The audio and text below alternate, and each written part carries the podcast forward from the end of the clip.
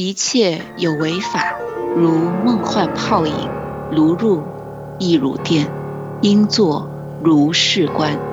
让我们一起进入六法全说的世界。玻利维亚是一个南美中部的一个高原地形，然后因为它两两边都有山，所以它中间呢都是这种盐的盆地，所以在那形成一个面积非常大。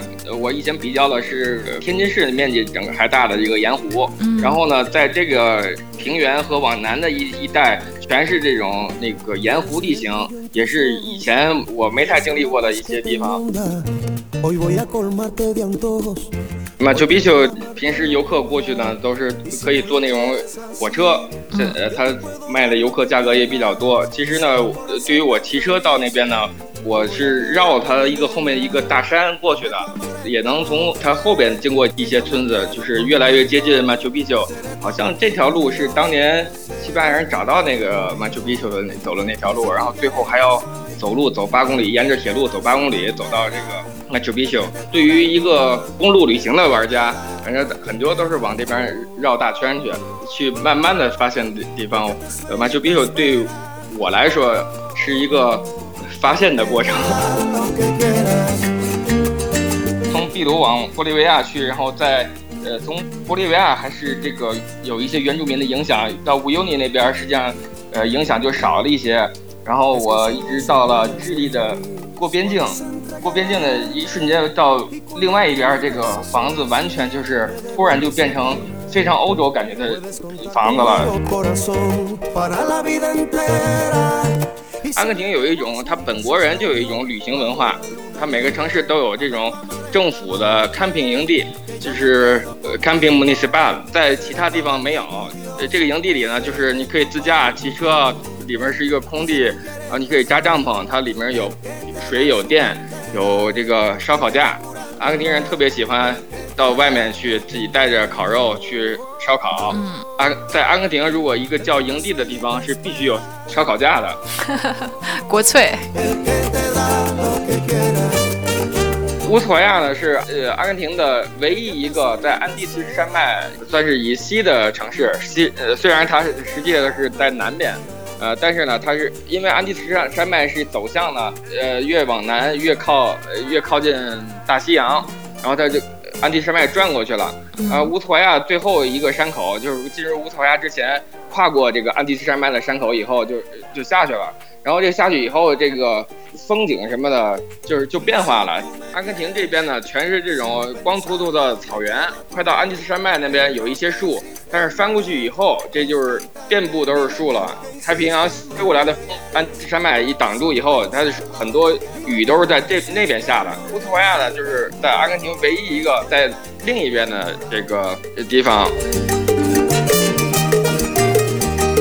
听人说过，马岛上的人啊，因为他经常看不见外面的人，到那个马岛上，那那人是那种格外的热情什么的。但是如果你只是作为一个短期的游客，你是感受不到这个事情的。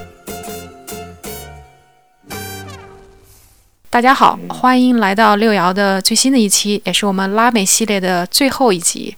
今天请了一个重磅的嘉宾，非常著名的旅游博主二喜。二喜你好。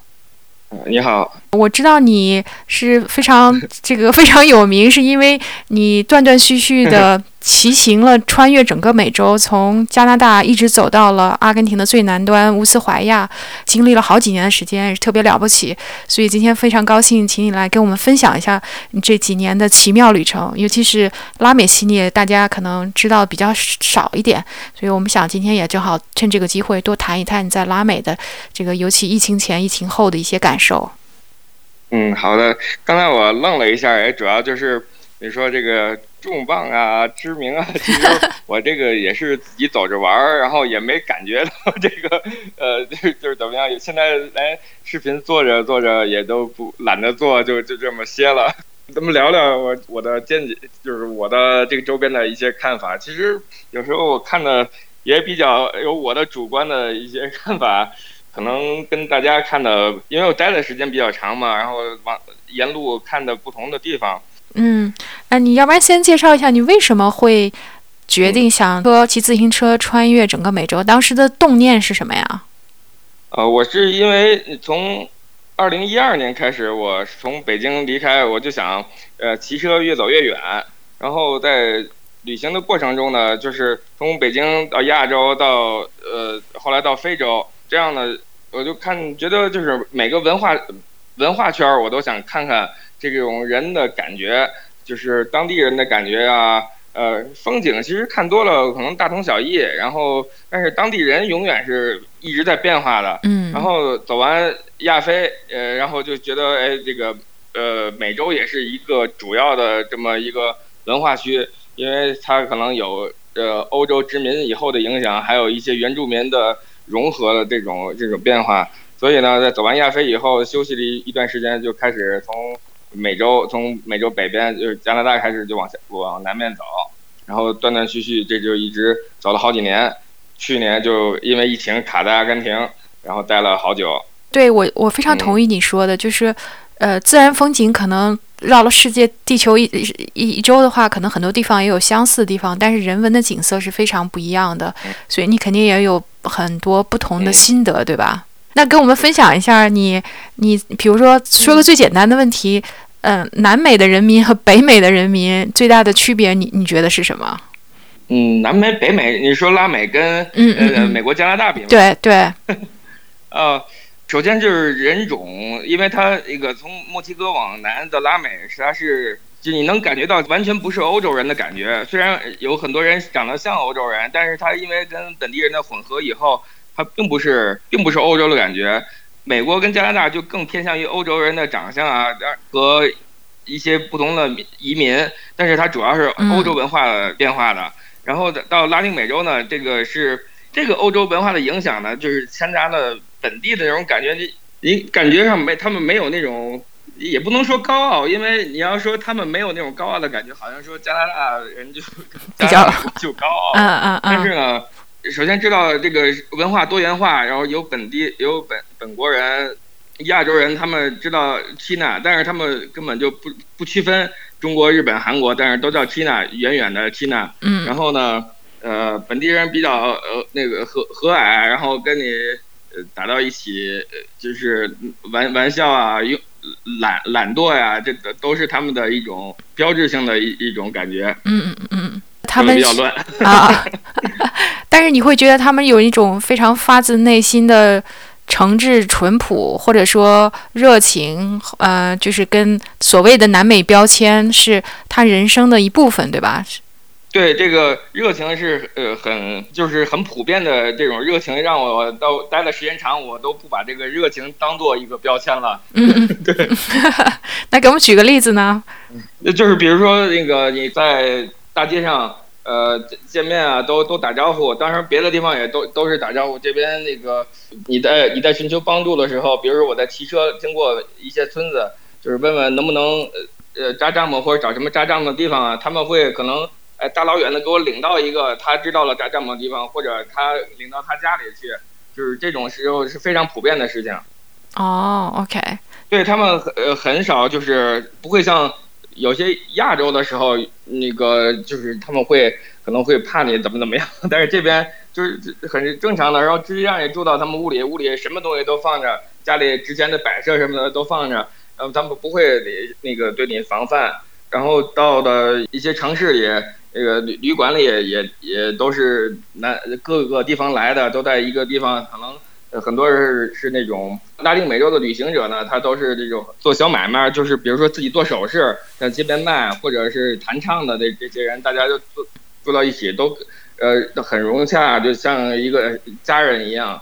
呃，而且拉丁美洲的这些旅馆里面都有可以自己做饭，所以大家就像一个大家庭一样的。然后白天出去自己弄自己的，大家呃一块玩啊，一块是一块交流，都很非常美好。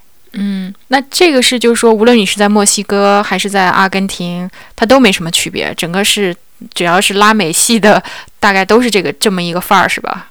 对对，大呃大家都是这种范儿。然后可能感觉到不一样的呢，就是他们经常听的音乐可能不一样。比如说那个在阿根廷这边，就是天天都是那个昆比亚节奏的。然后在哥伦比亚是萨以萨萨为主。然后到墨西哥那边，墨西哥那边那个昆比亚跟这边还不太一样。那个墨西哥有一个主要的乐队，当时也是经常那边听。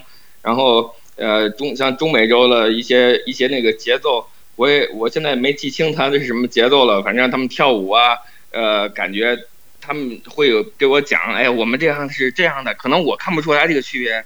但是他给我讲的特别细，他们呃是有哥斯达黎加来回跳的，那我跳过跟他们跳过特别累。然后 后来我到到哥伦比亚以后，我在卡里那儿专门待了好久，我去学那个萨萨舞，我才哦这是萨萨，这是昆比亚，那是巴恰塔，我才了解的多了一些。那你现在跳的怎么样了？呃，刚。刚学完那阵，偶尔跳的还会跳，现在好长时间不跳都有点忘了。要找个这个拉丁美洲的女朋友就 OK 了。呃，嗯，对我来说可能有点难度。呃，太羞涩的表达不太适合在拉丁美洲找女朋友，因为在这边就刚才说到那个热情那方向，因为主动去主动去聊去，我这还没有学习到，就是。没有真正把我变成这样。哦哦，OK。哎，那你一路走下来，要不然先给我们也给我们介绍一下一些你你在拉美、南美这一带你看到的非常好的自然景观有哪些？嗯，然后咱们再聊聊这个人文的方面，这几个重要的国家的它的那个重要的自然景点，给我们解，尤其是可能国内不是特别知道的。嗯，自然景观从。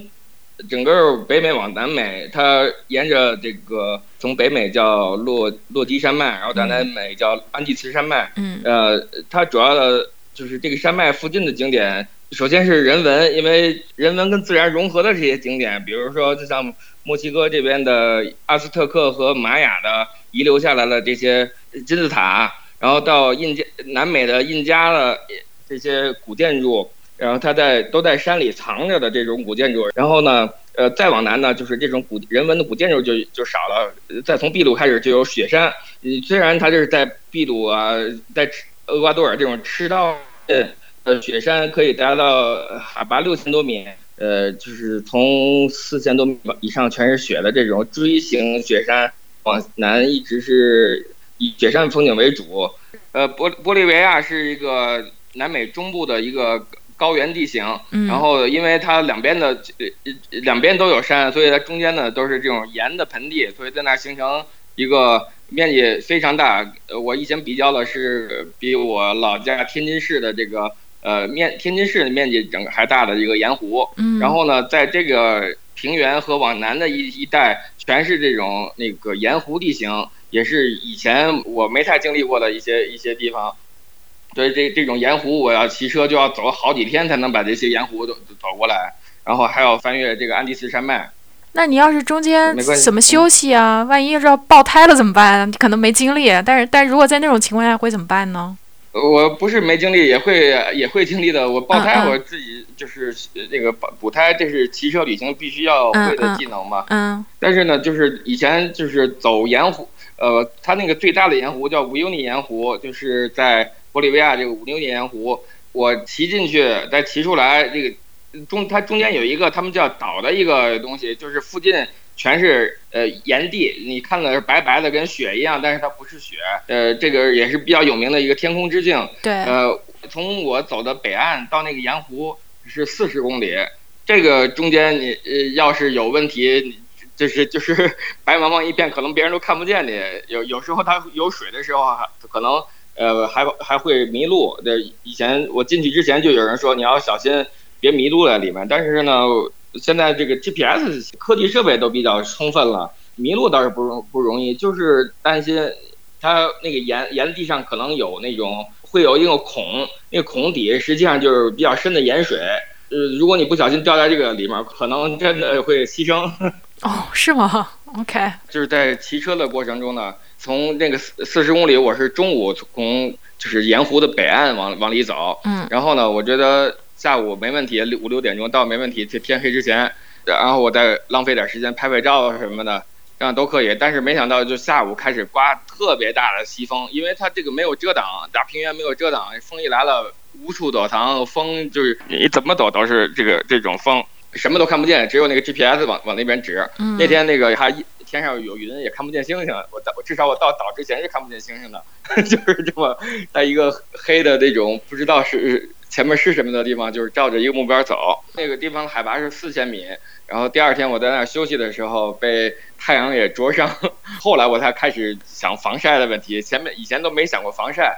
因为那个阳光太强了，嗯嗯，呃，而且那个就岩地的反射，它也就像海水反射一样，嗯这个地上的也都是紫外线。从那个岛往外出，就是到往乌尤尼那个小镇，是是一百多公里，要在沿地里走九十公里。这个借助风力就比较好走了，但是也是担心有别的问题，也也要就是早一点出来。呃，在这种大自然的这种。特别壮丽的这种风景下吧，呃，暗藏了危险，但是你也得你得走。对，是，确实是，虽然很美，但是杀机重重哈。它天空之镜呢，在呃比较好的季节是在一月到三月，在这个之前一月份，实际上大地是没有水的，没有水相对起来是比较安全的。那个呃，虽然没有镜面效果，但是也是非常广阔的那种白白白的一一片的东西。呃，也会非常好，而且有的局部会有一些折射。嗯，对，我觉得呃，女孩子嘛，对于这个什么穿着红衣裳在那些地方照相，看了很多非常漂亮的照片，也是很很向往的，但是一直没有机会。嗯嗯，对，还有那种把一个小玩具摆在前面，那个游客从后边，呃，跟那个玩具的一些，就是你人都变小了，然后这玩具是一个非常大的，就是这种叫视差效果的这种小录像，也都挺有意思的。对，是我也拍了一些这种。哦，哎，到时候你可以给我们分享一些，嗯。这镜是最大的，然后接着往南就是呃，在这个呃玻利维亚往南，在阿根廷跟智利的边界北部的这个边界的附近也很多这种岩地，呃，它就比较小小的，然后旁边是山底是盐盐湖，呃，经常有时候翻山的时候要在山顶上往下冲坡的时候，就看见底下那个盐湖的颜色的变化也都非常漂亮，有一些小的湖边。还会有那种很多火烈鸟在里面，在里边比较明显的一个小小小红点儿，能能看到这个一群一群一群的。哦，那还是很美的。在就这种山里面，会有一些原住民啊，那个现在还就像放羊的那种感觉的，在放羊驼。嗯。那羊驼非常像羊的，然后另外一种呃，能在马丘比丘看到的那种大大羊驼，那个更像马。哦，它还有各种不同的，嗯嗯，对我们看到都是类似，就是照片上看到好像都是挺大只的那种，小的羊驼还没有怎么见的很多。嗯，对，这边能主要看的，我们可以都叫羊驼的东西，实际上它有四种，羊驼和大羊驼都是人养的。嗯，然后呢，羊驼跟大羊驼实际上在亲缘关系上稍微远，跟羊驼亲缘关系更近的一种野生种是叫比库尼亚，那个叫小羊驼。呃，它是野生的，人是把这个比库尼亚这种小羊驼驯化以后变成了羊驼。这个这个大羊驼呢，它是从另另外一种叫驼马，呃，在这个是在阿根廷北部的比较这个呃比较多。呃，驼马是比那个小羊比比库尼亚大一些。嗯。这个在西班牙语叫 guanaco，呃，这个东西它驯化成了一种大羊驼。这要要看照片才能对比。这个平有平常说可能还说不太好。呃，就像羊驼更像咱们我们常见的羊，小羊驼呢就更像那种呃羚羊之类的那那种感觉。嗯。然后呢，大羊驼就是像马一样，呃，像马一样。然后这个 guanaco 这种活马就像野马，就是这么个感觉。嗯嗯，行，到时候你给我发点照片，然后把它发到那个听友群里头。嗯嗯。刚才就是说到这个大羊驼，就说到秘鲁这个。等于就又回到北边去了，就是玻利维亚往北，因为刚才说的自然风景嘛，往往南说的，现在往往北一点，然后在这个安第斯山脉这个雪山底下，就是在西班牙人到的最后的一个地方，就是呃找到了最后一个印加人的遗迹，就是马丘比丘，也是这个南美旅行的重重头戏，因为而且是对于中国人来说最著名的景景点就是马丘比丘。是我前阵还看了，说就开始那个恢复了。从去年十月份开始恢复，然后当时在马丘比丘的一些呃那边的游客就可以享受到免费进到马丘比丘的待遇，是非常幸运。我也挺想要再去几次的，因为里边其实仔细要观赏，就是看一些细节的东西会更好。呃，上次我也是走马观花，然后大概的看一下他那个那边的房子的结构啊，呃，我也在想这是到底是人们住的呢，还是宗教场所呢？就是这这种东西，然后。对，如果有时间可以多转转一些其他东西，比如说往山上走，看看当时人们是怎么、为什么选址在这儿来的。我想再看研究研究去。对，而且好像是因为它刚刚开放以重新开放以后，它限人数，所以说原来马丘比丘的好多人，说现在因为限了人，你反而能安安静静的、仔细的看了。嗯，对对，有的时候我想在一个景点观赏点比较漂亮的地方，想拍照，给得排队。是啊，啊，排队还不一定能够有很好的那个片儿。嗯，对对，马丘比丘这个平时游客过去呢，都是可以坐那种火车，呃，它卖的游客价格也比较多。其实呢，对于我骑车到那边呢，呃，我是绕它一个后面一个大山过去的，也能从它后边经过几个一些村子，就是越来越接近马丘比丘。好像这条路是当年。西班牙人找到那个马丘比丘的走了那条路，然后最后还要走路走八公里，沿着铁路走八公里，走到这个马丘比丘。对于一个公路旅行的玩家，反正很多都是往这边绕大圈去，去慢慢的发现的地方。呃，马丘比丘对我来说是一个发现的过程，光到了马丘比丘就费了我好几天的功夫。那这个发现也是这个历程的很宝贵的一一部分经验，对吧？嗯，对，而且到那个附近的一些小村子呢，我就想，哎，这种比较都绕的交通这么不便的地方，这个村子都是干什么生活的？它因为马丘比丘海拔已经比较低了，你想在离它不远的二百公里的库斯科，海拔是四千米左右，马丘比丘的是这个山谷里的一个高处，海拔才两千，底下那些山谷海拔就是一千左右，呃，那边河谷呢，从雪山下流下来的水。汇成越来越粗，呃，越越多的河水往往下走，就是往西去，最后就到低地的亚马呃秘鲁的亚马逊地区。然后这个河谷里面呢，就是从高处往低，就是差了将海拔相差的这个呃这些一一两千米的这个地方，就是种了不同的东西。然后到那个位置种巧克力、咖啡之类的，还有香蕉啊一些其他的水果。都是在那种河谷里种的。嗯，呃，像库斯科发展到这种城市的，呃，它从历史上为什么库斯科会发展起来？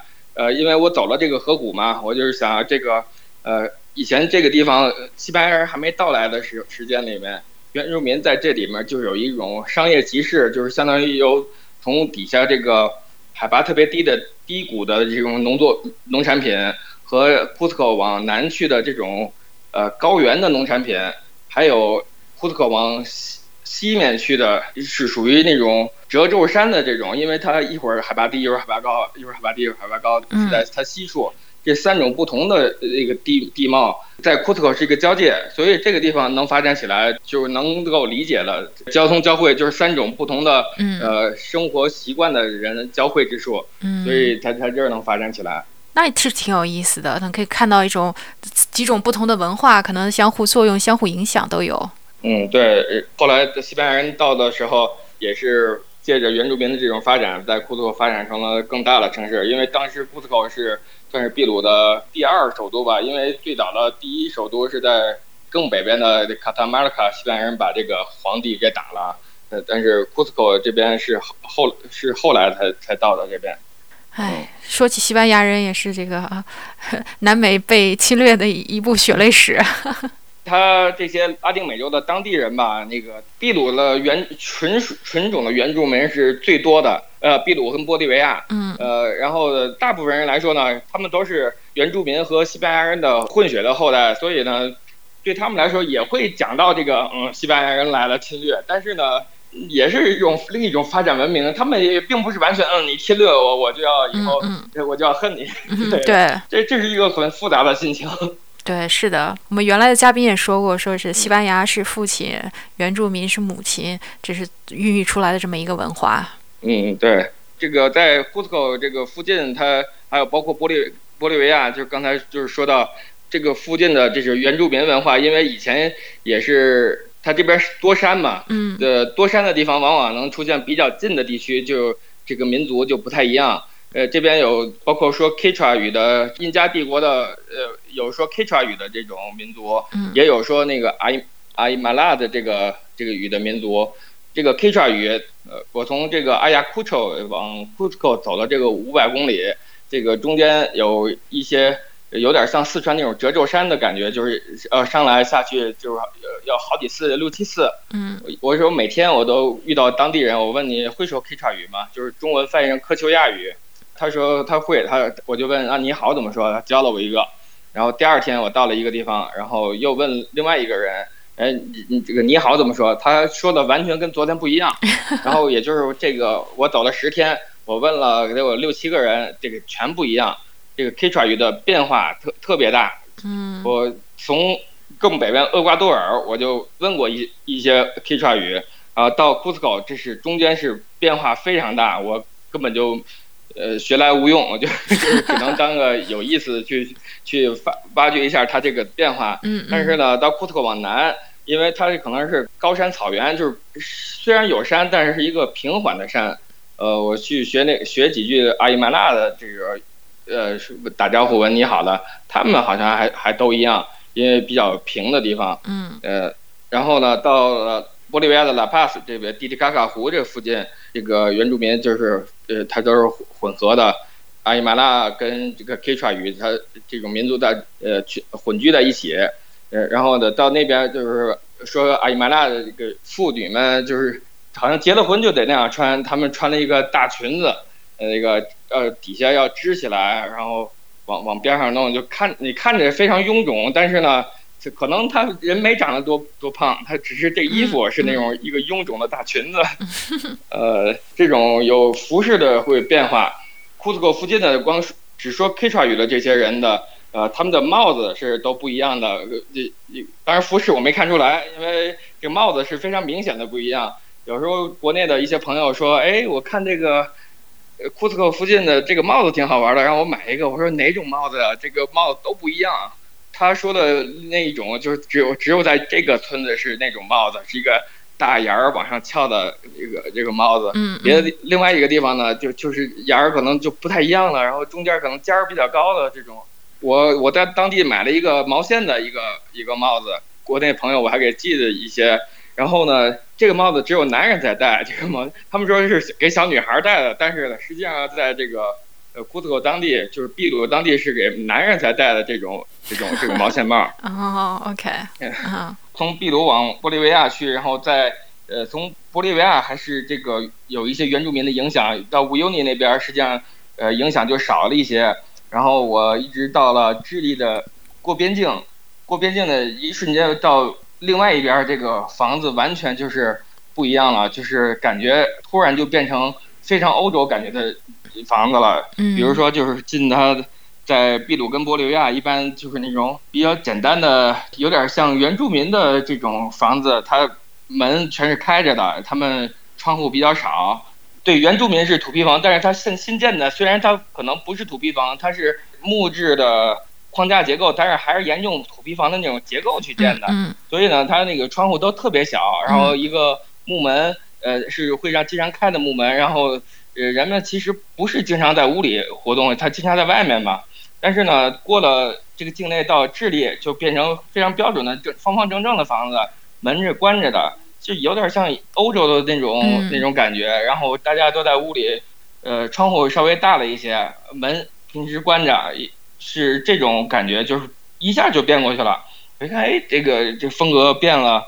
然后，但是我我想去问问。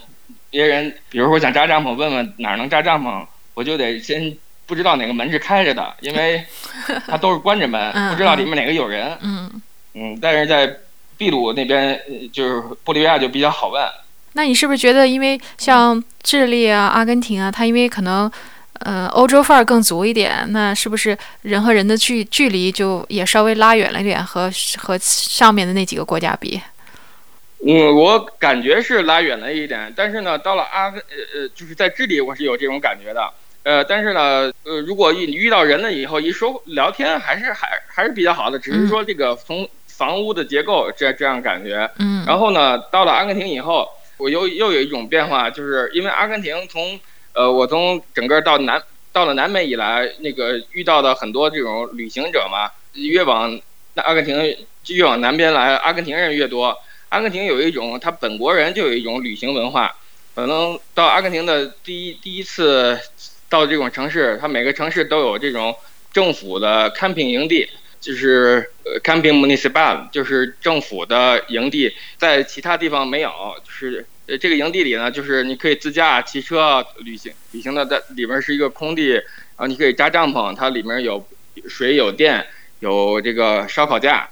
阿根廷人特别喜欢到外面去，自己带着烤肉去烧烤。嗯，所以这个阿在阿根廷，如果一个叫营地的地方是必须有烧烤架的。国粹。嗯，对，然后所以呢，到这边就是能从这方面呢，还有接触了一些人，呃，能感觉到他们非常了解旅行。也是到这边呢，比如说你说能不能在这里扎帐篷？他们会非常理解那个，虽然别的地方也会帮忙什么的，但是他们有时候不理解你，哎，你为什么要这样啊？嗯呃，整个拉丁美洲都是比较理解的，稍微会比在东南亚那或者非洲呃更理解旅行，因为在非洲、东南亚经常会问，哎，你为什么要骑车走啊？这个坐汽车多方便啊，都。然后到南美呢，他们会稍微理解一点了，但阿根廷是最理解这个这个事情的，因为很很多都是主动去帮助。呃，骑自行车的或者背包客，在每个城市都有这样能找到这样的地方，所以那些主动帮助骑车跟背包客的人，也是一个在这个城市的大家一个据点。那你在阿根廷境内走了多久呢？我去年二月份，呃，二月十三日过从智利过境到阿根廷，然后呢，呃，四天到了这个萨尔塔，呃，然后在这儿就是住这个帐篷营地，然后。住了待了几天，就在沙特看了看，又有了三天到卡南边山谷里的卡法亚德，卡法亚德是出葡萄酒，还葡萄酒的地方，旁附近还有红色的山谷。嗯。然后呢，就开始疫情全程封锁了啊。呃，对，就就开始了。然后刚开始这几天，我连那个营地，我住的那小营地都不能出。后来呢，慢慢出营地，但是我不能出村子。呃，后来呢，能出村子，但是不能出外面的境，反正这样慢慢的待了八个月。嗯，对，一点一点的。后来那个说省内可旅行的时候，我又往萨尔塔过来去呃转转。萨尔塔是个城市，卡帕沙利只是一个小村子，所以呢，我就往卡萨这边这边有有朋友在这边待了一个月。然后然后呢，这是国国际国境还不能去，也就是我往南去的话，我不能再去智利，我只能沿着这个。呃，四十号公路，呃，阿根廷公路旅行的最名最有名的这个公路，四十号公路一路南下，呃，从卡帕亚特穿越呃阿根廷的所有西部省，一直到公路走到了最南端，就是中间呢就要从萨塔，这还是比较热的地方，然后中间要经过一个呃比较温暖的地方，不能叫热，因为它这个呃往南边有有三个省，它是。比较沙化严沙化比较严重的那个地方是闷热，然后再往南就变成有湖有树，就是风景优美的一一个区域，叫巴里洛切，也是对于阿根廷旅行来说，呃，阿根廷人呃经常去的一个呃重要的目标地，巴里洛切。再往南就是巴达哥尼亚草原，巴达哥尼亚草原就是上面跑着刚才我说的瓜纳口，然后大风。呃，我对那边的印象就是，呃，也不是很凉，但是也也一点都不热，但是不是很凉的一个那那些地方，大风啊，然后呃有时候下雨，呃风云变幻，呃那那边，然后再往南就是雪山就是越来越多了，巴列罗切远处也有雪山，但是不是很多，再往南就像查滕跟卡拉法电冰川国家公园，就是越越来越多的雪。嗯，又过了多久才到了这个 乌斯怀亚呢？这个从大陆的一直走到头是叫 Rio Gallego 这个地方是要要进入智利境内，然后坐个船才到火地岛。因为火呃世界最南端乌斯怀亚是在火地岛一个岛上，它并不是在大陆。哦，OK。一定要穿过智利，但是是但是这个地方呢，我们在北边走的时候一直也不知道疫情能不能从那儿过去。后来到那儿确定了，就是本只有本国人，阿根廷本国人才能。进到智利三个小时的时间，然后你从那边再坐船过去。但是啊，三个小时开车的话，还还可以，骑自行车的也根本也过不去，而且外国人是根本不让过的，所以我们必须从 Rio Gallego 这个地方，呃，坐飞机，坐二百公里的飞机，坐到另火地岛的另外一个城市 Rio Grande，然后再继续南下，呃，南下二百公里到呃世界是呃就是最南端的城市乌斯怀亚。嗯，那你所以最后是坐飞机过去的？坐飞机跨过这个麦哲伦海峡。呃，嗯到火地岛的北边的城市继继续的，嗯，然后到现在可能还没开呢。呃，是，呃，我我过去的时候是今年四月份，到现在这个就是智利那个边境还没开。哦，OK，哦，就是咱们我想嗯专门说一下乌斯怀亚，因为呃如果去南极的人肯定嗯知道乌斯怀亚，但是可能其他人知道的不多。嗯、你也拍了很多非常漂亮的照片儿，能给我们详细介绍一下这个嗯 地标、呃地标城市？呃，乌斯怀亚呢是呃阿根廷的唯一一个在安第斯山脉算是以西的城市。西呃虽然它实际的是在南边，呃，但是呢，它是因为安第斯山山脉是走向呢，它越往那呃越往南越靠呃越靠近大西洋，然后它就呃安第斯山脉转过去了。呃，嗯乌托怀亚最后一个山口就是进入乌托怀亚之前，呃，就是跨过这个安第斯山脉的山口以后就，就下去了。然后这下去以后，这个呃风景什么的，就是就变化了。阿根廷这边呢，全是这种光秃秃的草原，快到安第斯山脉那边有一些树，但是翻过去以后，这就是遍布都是树了。太平洋吹过来的风，安第斯山脉一挡住以后，它的很多雨都是在这那边下的，所以那边呢有很多树，树啊，国家公园啊，都都是在安第斯山脉那边。等于乌斯怀亚呢，就是在阿根廷唯一一个在另一边的这个呃地方，所以呢，过去以后。呃，到乌斯怀亚这个这个角上，它附近的那个山山上面落的雪就特别多，然后呢，树的覆盖也也造成了一个植被啊，还有一些野生动物，野生动物是那个那水鸟是住海里的，还有当地的有一些狐狸，呃，人人们到了火地岛以后，呃，带过去的一些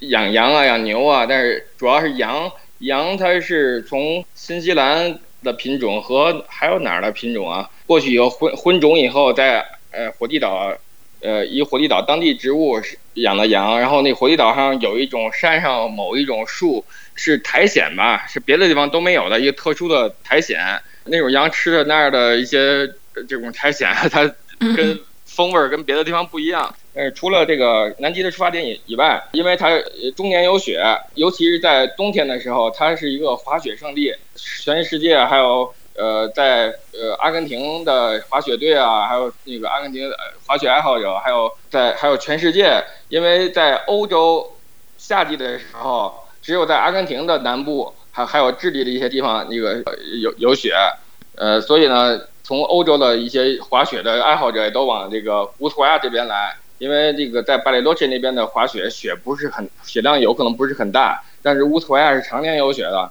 然后在这边，呃，从六七八月一直到现在九月，对我在这住的这个几个月是越来人越多，他们都是在那一住就住一两个月的这种滑雪嗯滑雪爱好者。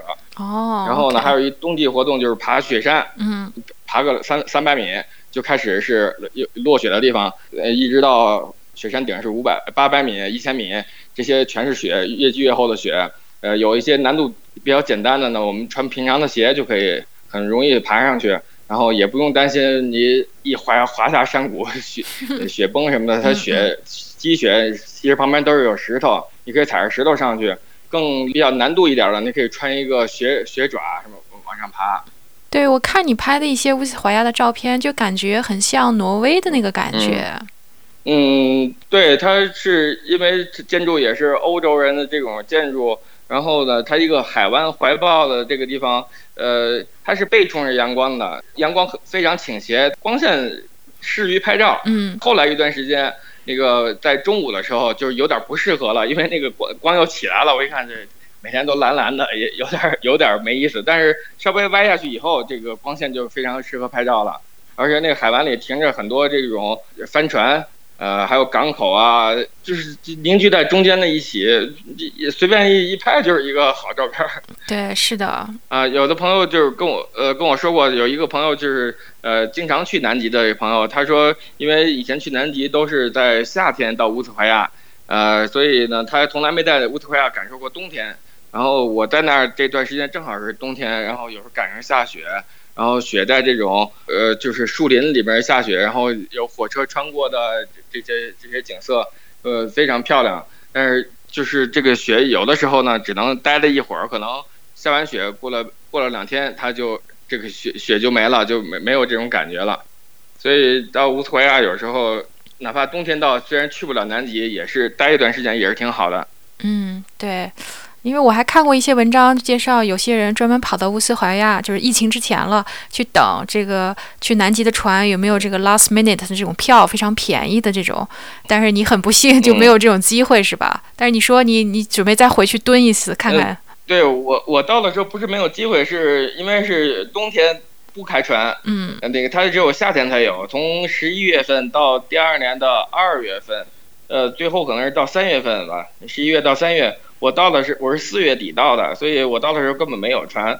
我想那个先先在别的地方待待，然后到年底我再去趟乌斯怀亚，嗯，去看看有没有这个船啊，还有是不是可以找到机会在船上帮工的机会，然后能不能优惠或免费 去 去转一圈，去试一下吧。对对对，有的朋友问我你怎么能在阿根廷待这么久啊？我从疫情隔离以后，这阿根廷全国的这个旅游签证的停留期就冻结了，等于也也就是后面就是不不限期的延长，延长到到现在可能可能刚刚解除吧。我想最近去移民局做一下延签，让我能继续合法的在阿根廷多多待一段时间。对对对。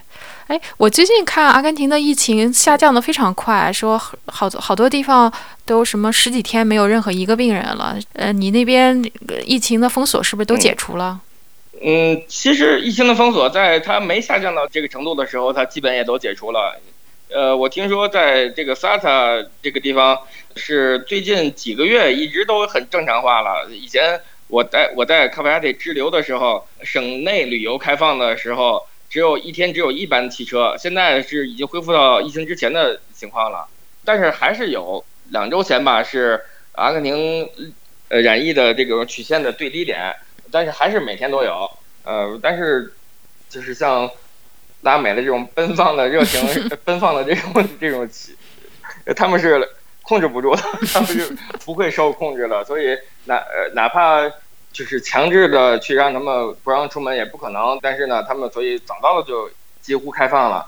然后现在呢，也可能也是跟疫苗有关的，大家也都是很不注意这个事情了，所以已经正常了，只是出门戴个口罩就可以。嗯，马上进入夏天了，北边的有一些省份，就刚才我骑车南下的这些省份，夏天的时候还是很热的。嗯嗯，所以也会好一些。嗯，哎，那你。有没有计划去这个马岛呀？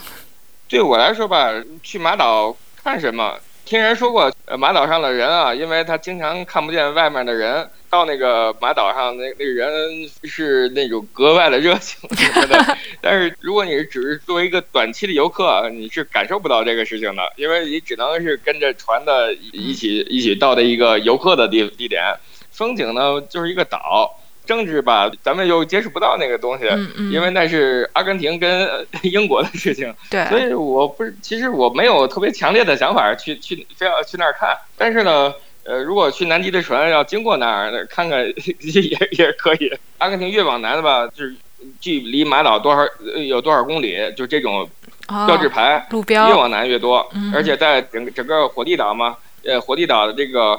它呃，乌托亚那个机场叫马尔比纳斯机场，呃，它就叫它叫马岛机场。然后在乌托亚的广场呢，也有为纪念马岛战役这个修建的机场，还有一些是烈士纪念碑什么的。就就阿根廷对马岛的这个感情还是很深的。而且据说呢，现在联合国又把这个马岛归于阿根廷了。呃，但是只是目前在马赛马岛上呃生活的人还是以英国为主，还没有真正交给阿根廷。法定是给阿给阿根廷了，但是没给，又没真正给过来，所以，呃，阿根廷感对那儿的还是满怀热情的。阿根廷，阿根廷人。哦，OK，对，我就说我因为我研究过这个南极路线嘛，因为它有一些路线是经过马岛，它是上去好像看企鹅，某一类的企鹅什么的，啊。呃，单机路线好像路上能看到五六种的这种企鹅吧。嗯呃，在乌索亚在的夏天是能看到一种企鹅，是能看到两种企鹅，一一种叫麦哲伦企鹅，另一种是什么的？呃，我到的时候，呃，其实我到 Rio Gallegos 那的时候，那个企鹅都已经北上巴西了。嗯另外一种企鹅是是从另一边往往北上，它藏到别的地方去了，在夏天的时候。然后坐船往南下的时候，还能看到南极上的呃一一些企鹅。马岛上我我不太清楚。嗯，那希望你如果能够去了南极，顺道把马岛逛一下。我也想看看怎么能感受一下那个岛上的人的热情吧。那可能比较困难，你不是说吗？几年前好像是个中国的一个送货的这种船，呃，货船有在附近遇、遇到一些不能算海难吧，就是遇到一些风险，这船坏了，靠到那个马岛上，等于他们必须在马岛上等很长时间。然后呢，马岛那边是政府告诉这个马岛居民，就是招待这些客人，然后政府给钱。他们这些人跟马岛的居民聊天，就是马岛的这个他们本身的这个福利也非常好，准给钱不少，因为好像是单独支援的这个这个，还是嗯，怎么为什么这么有钱啊？然后本身又特别热情，那这帮人在嗯等候修复的过程中，应该还挺享受的。嗯，是的，这个跟着你神游了一圈儿，觉得哎呀，真是挺挺向往的，也也不知道什么时候还有能够机会再去。我想问问你，你在这个穿越这四三四年、四五年期间，你有没有什么时刻觉得会突然想、想中国，突然想天津或者是什么的？你有你有这这个时刻吗？还是觉得嗯，人生花在路上是非常值的？嗯，都有吧。呃人生花在路上也非常值，但是那个对于中国的向往，主要呃其实很多背包客呃走长了，对中国的向往呃最重要的就是呃吃的，因嗯为在拉丁美洲的饭馆里，你你再吃它也是可能今天新鲜，明天新鲜，然后后来就一一样了。阿根廷的食物呢，就是牛肉，还有一些呃肠之类的东西，都是烤烤肉之类的。但是你吃多了也都是这样的，呃没有什么变化。然后所有的这些中国的呃背包客出来时间长，都是想念呃食物是最重要的。我挺想吃天津的煎饼果子的，因为我这是我无法。我目前来说还无法复制的东西，呃，一些其他的呃简单的菜我可以做，因为都是逼的。出来以后，你只能买到类似于中国的食材，然后把它做成呃类似于中国的一些饭馆里的吃吃饭的东西。而且这个拉丁美洲的所有的呃这种背包客的客栈全是自己做饭，有有那个厨房嘛，嗯呃，所以逼的我们中国的旅行者就在这边都要自己做饭，自己做适合自己吃的，因为在外边的确也时间长没有什么新鲜的吃的东西。嗯。哎，那跟你一样滞留在阿根廷的中国的背包客多吗？给我感觉好像还不少的似的。呃，不不多。当时在去年的滞留的，呃，在 Rio Gallego 那边就有滞有一个女孩在那边，我们因为有个群，在这边能联系到的滞留的全加到一起了，还有在智利的，但是呢，因为时间咱们不知道要滞留多久，所以呢，有的就是慢慢的有机会就就回国了，或者到去别的国家了。这边阿根廷我联系让。呃，以背包客状态的这么就是三个吧，然后智智利的那边那个呃，也在去年七月份回去了。呃，阿、哦阿根廷这边的还还有一个姑娘，就是她也是在十一份左右联系上的。然后，因为她滞留在布宜诺斯艾利斯，她也是呃时间比较长了。他想骑摩托，但是呢又怕呃他的驾照，因为怕驾照不行，然后在阿根廷骑车骑摩托可能会有证件问题。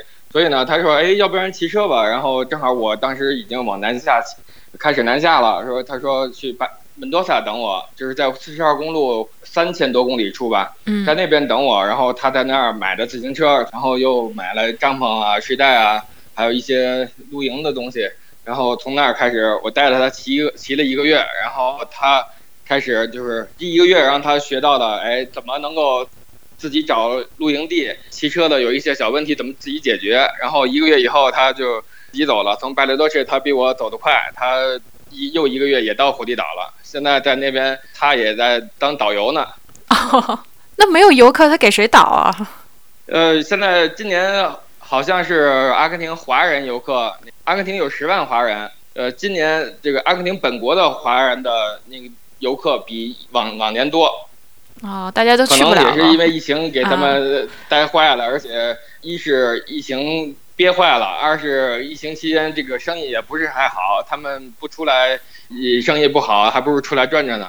嗯，OK，对我当时也奇怪，我说，哎，你好像在乌斯怀亚还还还还什么导游啊什么的，我还想呢，我说你你你做什么导游啊？这个像我们欧美这种、嗯都都还是封锁的很厉害的。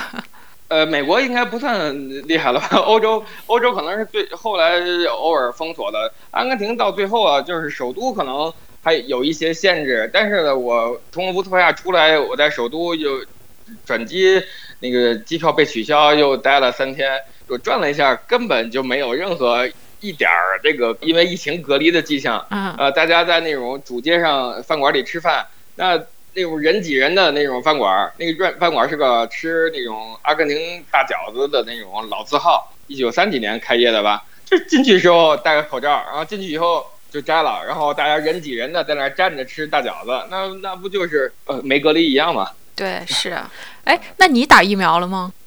呃，我没打，我一那个在乌斯怀亚那儿其实有机会打，但是我还得去找，呃所以我就没没找。我想到这边待下来，我看看，我我想打，我选另另外一种疫苗，我想打我想打的。OK，嗯呃，然后现在据说有的国家开始有疫苗护照了，然后如果我打算离开阿根廷之前，我打一个适合那个疫苗，呃，他呃承认的那种疫苗，我打一个那种，然后再去那个去那个国家。现在像呃加拿大好像就是要承认几种疫苗，然后到时候再说。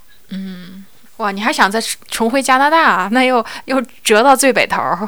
对，因为我呃从加拿大开始往南走的时候，我并没有从阿拉斯加开始走。骑车我比较喜欢从呃一个我比较熟悉的地方到不熟悉的地方去，嗯所以我当时加拿大呢，因为美国加拿大的城市是相对于我们来说，可能从影视作品里看稍微熟悉一点的地方，嗯，所以我当时从那儿那边正好也有朋友，然后就是到那边落脚以后就开始开始走，所以越走越走到我不熟的地方，我比较喜欢这样。嗯。所以呢，我没去阿拉斯加，然后呢，这次我想，如果明年二三月份，然后我再到美国，呃，一个地方再再开始往北，再往北上，一直到阿拉斯加，就像相当于美洲这边就圆满一点了，哇，真是好厉害啊！听着就羡慕。就是都是把别人工作的时间用在喝呃用在闲玩上。那能下这个决心也是很不容易的，不是每个人都有这种勇气的。嗯，因为现在也的确是呃这个大的这文化区嘛，还差一个欧洲回亚洲的这个这个路，但是这个路就，呃，我就不用想以年为单位以上的了，所以现在也是想在哪个地方能过能以旅居的方式，就把这个旅行生活、骑车旅行的生活呢，变成一种在某一个地方待的时间长、时间比较长的旅居生活。所以我也是想找着找个什么事情能干。呃，本来到乌斯怀亚我还申请一些这个当地的，因为老本行是搞计算机的嘛，呃，嗯就是写代写程序、写代码的。到那边我发发现，哎，网上这个地方还有还有人招这个工作的，我也申请过，但是没没给我消息。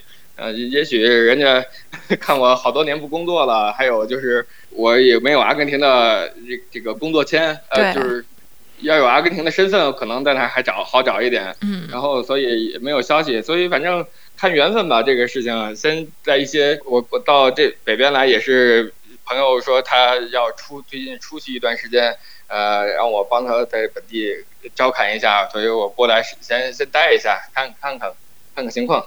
嗯，哇，感觉羡慕，而且是觉得很多我们习以为常的事情，每天上下班儿什么，对你来说完全是另外一个不不同的世界。抛弃这个凡夫俗子的生活，进入一种旅居的状态，确实挺让人羡慕的。我在这边旅行啊，还有半旅行半生活这种时间，尤其在阿根廷待了一年半了。嗯呃，有时候我也比较习，在这边有点习以为常了。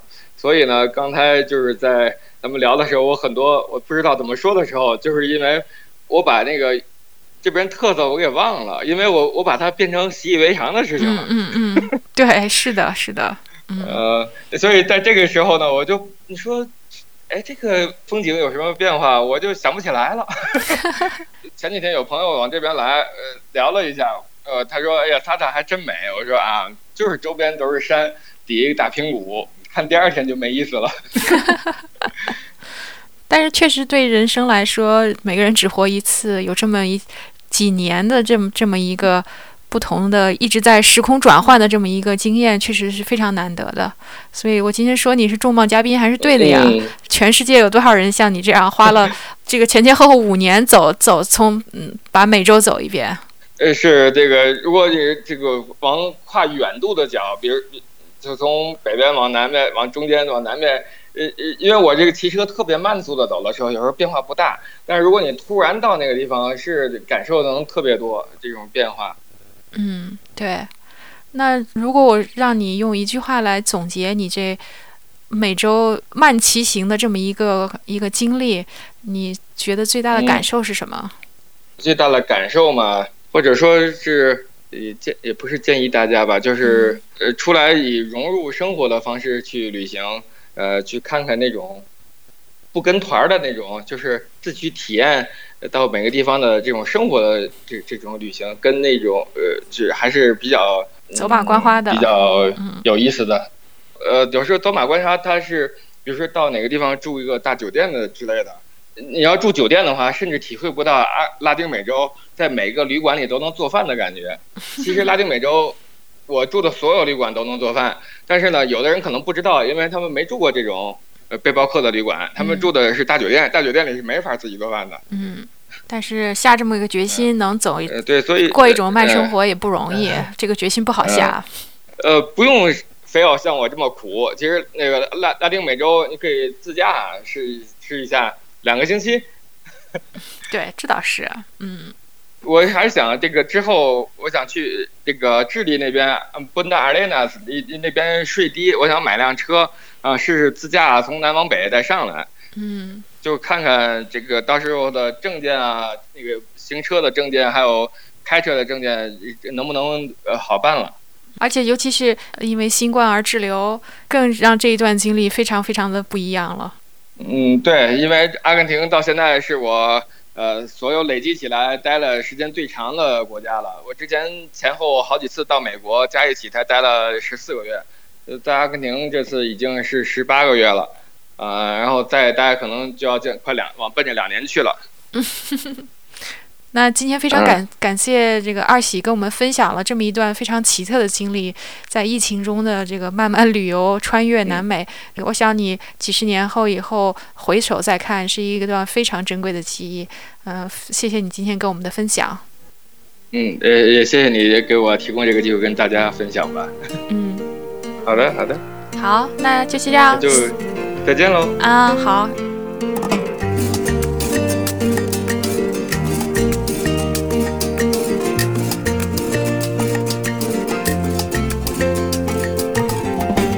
Quiero ser el brillo en tus ojos, quiero ser la paz que te inunda. Hoy voy a colmarte de antojos, hoy te voy a amar con locura. Y si tú lo quieres así, yo te puedo dar lo que quieras, solo por hacerte feliz. Hoy voy a quererte, mi nena. Dame tu amor esta noche, que yo me quedo contigo. Seré tu amante y tu Dios, seré tu pan y tu vino si tú quieres yo soy el que te da su bandera, el que te cura el dolor, el que te da lo que quieras. Oh, el que te sueña y te espera.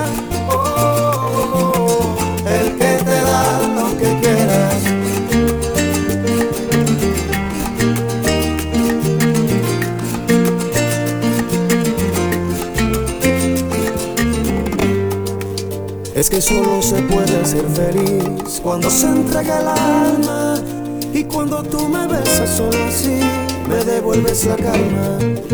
Puedes contar conmigo corazón para la vida entera y celebremos juntos esta unión bajo la luna llena. Dame tu amor esta noche, que yo me quedo contigo.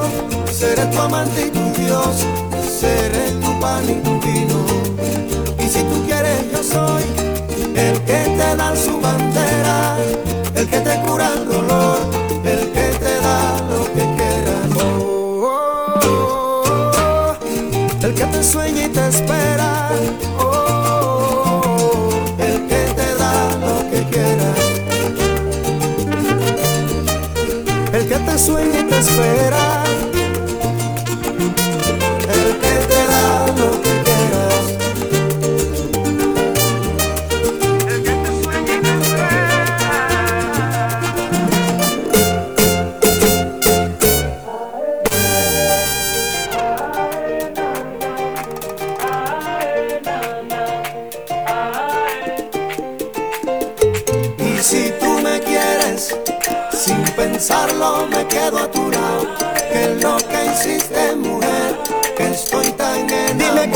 Hiciste, mujer. sin pensarlo me quedo Dime que lo que hiciste.